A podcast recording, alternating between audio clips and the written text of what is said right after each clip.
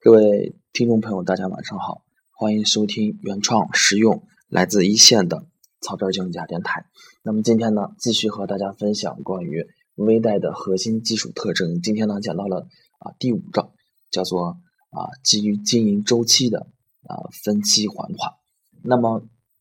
先来和大家讲一下包商银行对这句话是怎么解释的啊？它是指啊小微业务主要采用规则或者不规则的分期还款方式。啊，等额本息的分期还款方式，那么就特定产品或者特定的客户呢，才能使用到期还款的方式。分期还款方式呢，是监控客户、控制信用风险、提高资金流动性和使用效率的重要手段，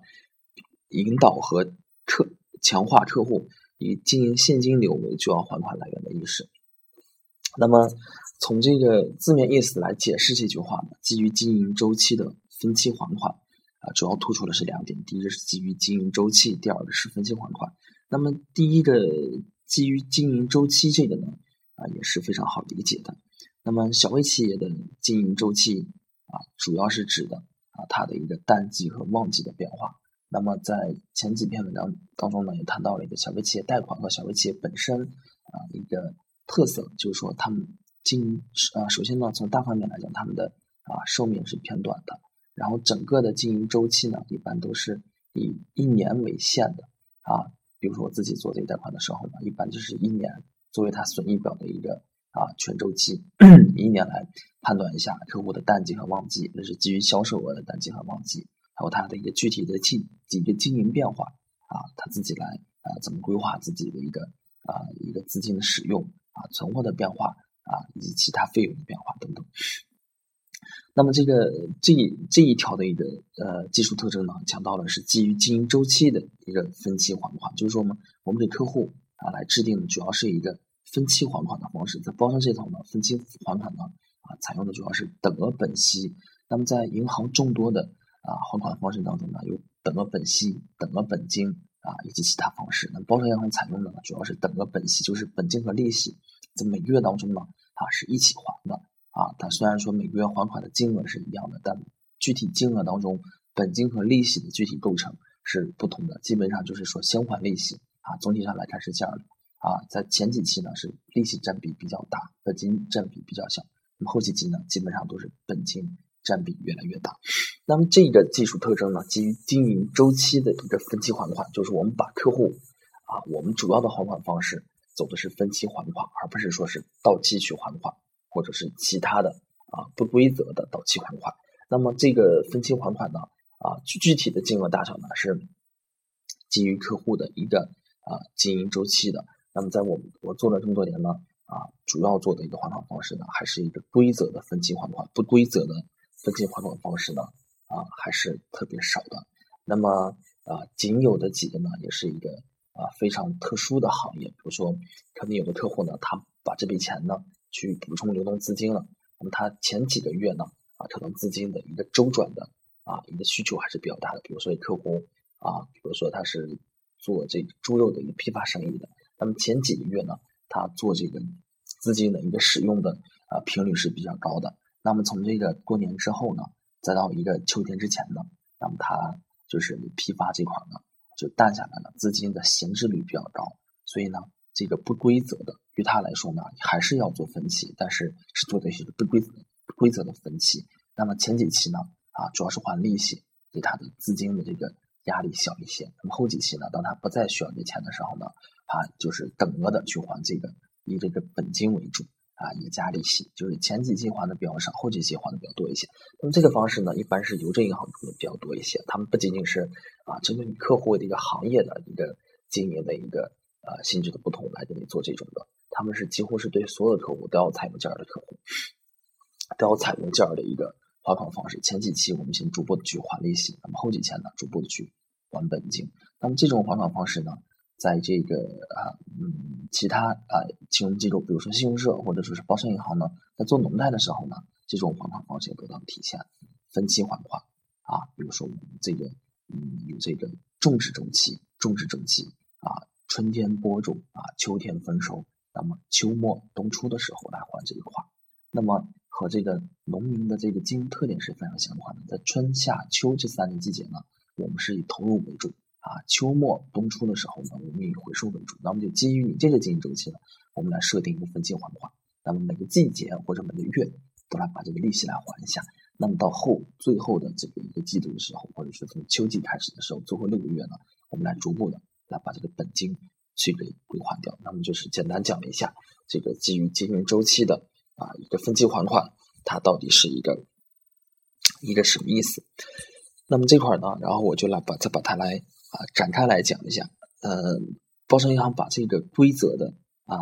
等额本息的分期还款方式，是它所有的一个一个客户的一个还款方式当中啊一个最主要的一个还款方式，几乎占到了这个啊还款方式占到了我统计了一下，大概占到九成以上啊都是其去规则的分期还款。那么不规则的呢？啊，就是我刚才讲到的，可能涉及到一些比较特殊的行业，比如说批量业务的门贷啊，或者说是啊其他的，涉及到一些应收账款项比较大的啊，或者说特别不规则的一些行业的时候，才会用到那个不规则的等额还款。那无论是规则的还是不规则的啊，百分之九十以上做的都是分期的啊，等额本息的还款，它就是这样的。那么其余的一些这个呃做这个到期次清还的，那么工商银行啊。我自己接触的，我周边的这些客户群呢，接触的还是非常非常少的。到期去还，即使是到期去还呢，啊，它也是集中在一些短期的，基本是在一年以内的啊这样的一个周期的一个贷款上。因为啊，包商银行面对的主要是小微企业嘛，主要大多的贷款目的是用于补充流动资金，在长时间的话。那么这块呢，和它的一个小微企业本身的一个经营特点和贷款的啊这个风格或者贷款的目的是不符的，而且在它的一个操作流程里头呢，啊也强制规定了有这么一款产品呢，是你客户是可以去到期还的啊，它最高的年限是三年，但是它一旦要是说客户贷款期限超过一年的话啊，它就不允许采用到期还。如果你想到期还呢，只能做到一年，只能做到一年，是它目前的产品的一个啊一个规定。那么这块呢？包商银行同时除了规定这个分期还款方式以外呢，啊，他还明确了说是为什么我们客户要做这个分期还款，为什么要走这种还款方式呢？啊，在这个技术特征里头呢，它算是把它的一个呃一个目的或者是一个作用啊，给它明确了一下，然后他写了这么几条，就是我刚才一开始念的几条呢，咱们挨个儿啊来把它分析一下，结合我自己的业务实践举几个具体的例子。啊，不然单纯说讲这个分期还款是监控客户的好方式，是控制信用风险的一个很好的方式。那么，嗯，可能也比较这个浅一些。结合几个具体例子呢，把它讲一下，大家会更印象深刻一些。那么，分期还款的一个第一个目的呢，啊，是用来监控客户，用来监控客户，这个也非常好理解。那么，如如果我给你的还款方式是按月等额还的话，就是说你每月都需要还的话，我通过你通过这样的一个啊每个月还款。对于客户来说是一个被动的义务，那么我通过你每月还款来监控你啊，你自己还款啊意愿啊是否得到贯彻，或者还有没有这个还款能力，有没有这个还款能力？那么在具体做业务的时候呢，现在玩有一个啊非常重要的工作，包括我这个我刚上班的时候呢，每天早晨起来啊，还有一些其他老的现在玩，每天的第一项工作啊，我们就是通过报表系统把这个啊。今天需要还款的，以及明天啊需要还款的客户，把他的名单打出来。那么我们看一下啊，有哪些客户没还，或者说有哪些客户即将还款了，我们通过电话来和他沟通一下。有些客户如果出问题了，他没还上，那么我们就会及时和他取得联系，是基于一个什么样的原因？如果是有问题的，哎，就是还不上了，我们我们马上按照啊贷后维护的这个流程把它走起来啊。如果啊。第二天需要还款的，打电话去给他通知一下，看他会不会有没有压力。如果有问题的啊，我们马上就知道了。包商银行就是通过这样的一个分期还款的方式去监控客户。如果客户就是一个到期去还的话，那么可能我们平时也没有啊和客户联系的一个必要啊，可能仅仅是贷后要求我们去落实贷款目的做回访，才要求我们跟客户接触一下。那么在这个啊。没有没有说通过这种客户被动的一个还款义务来制造了我们和客户这样接触的一个机会，那么就是这样的，哎，这个分期还款是监控客户的一个非常重要的一个手段。那么第二点呢是控制信用风险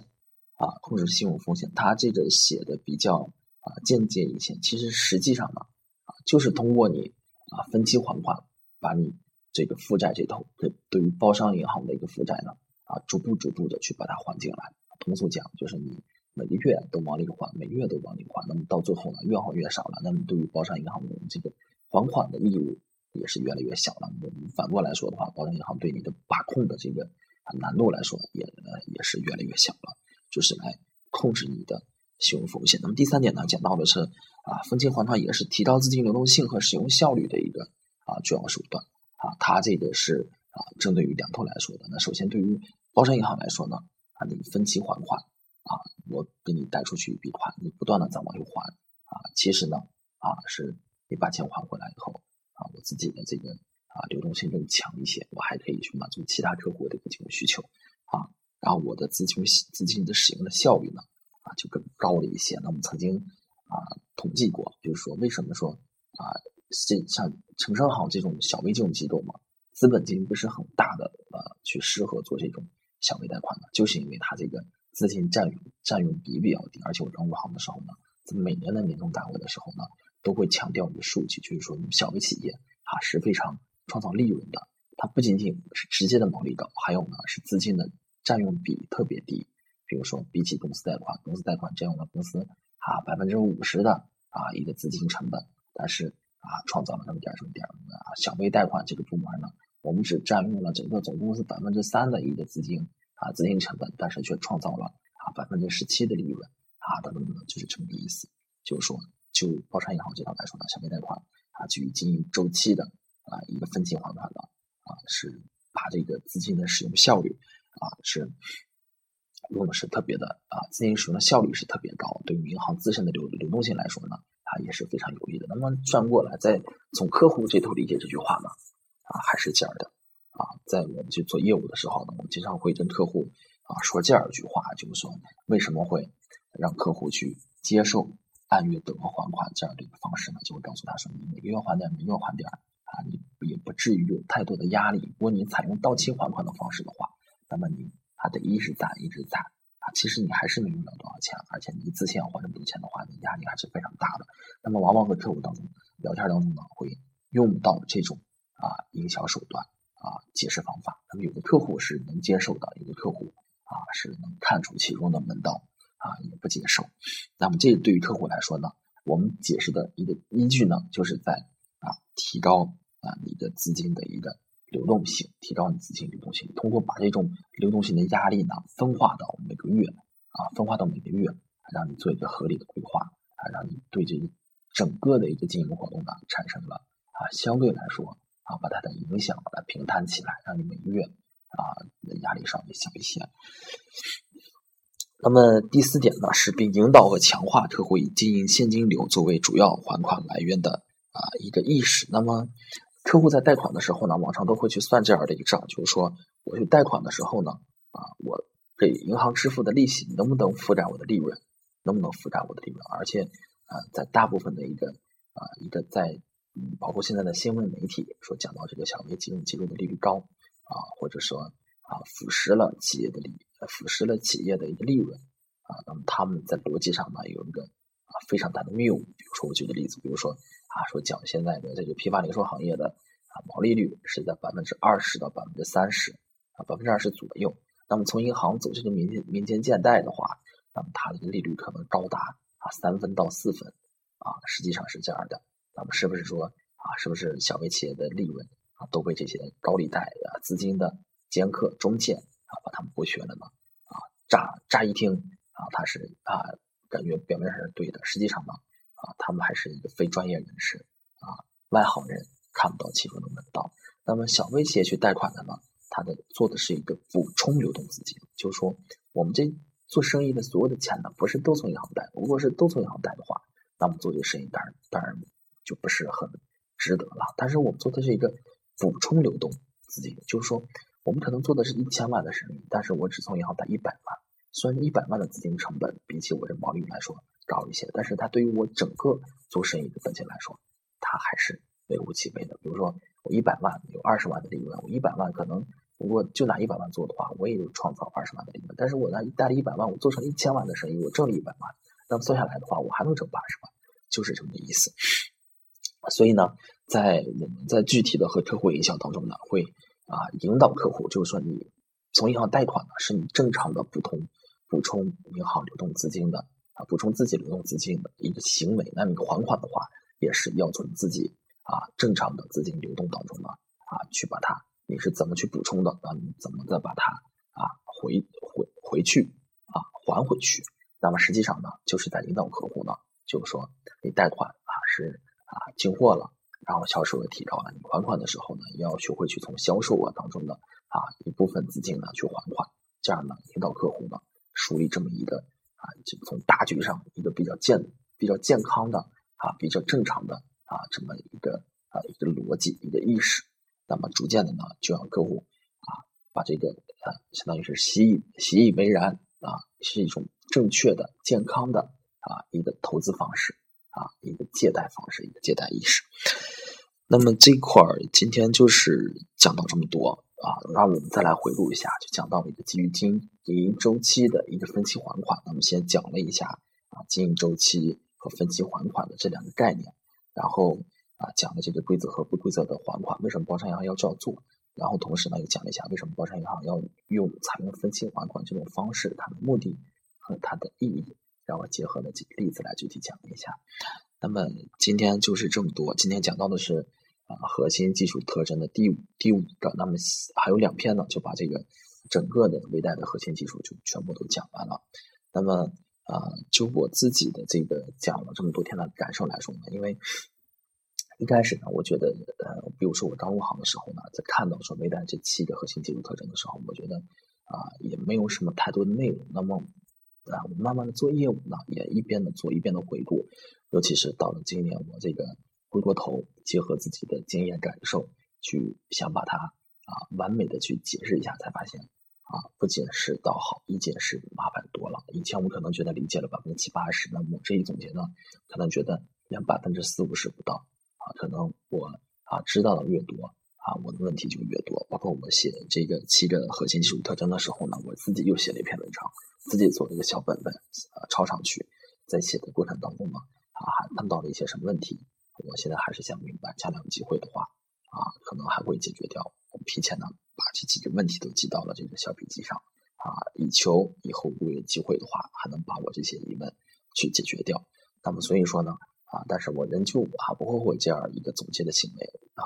有句古语啊，还还是说的好，叫做学，然后知不足啊，那么知耻而后勇啊，就是这么的道理。那么我因为嗯，最大的收获是学了，不是说我收获很多，最大的收获是我学了才知道自己不懂的啊有那么多啊。那么即使如此呢啊，我还要去总结，还要去啊把这些东西啊分享给大家，和大家一起监督。啊，和大家一起去进步啊，分享我所知道的，然后把疑问呢啊也和大家一起去解决。那么今天就是这么多，那么谢谢大家的聆听。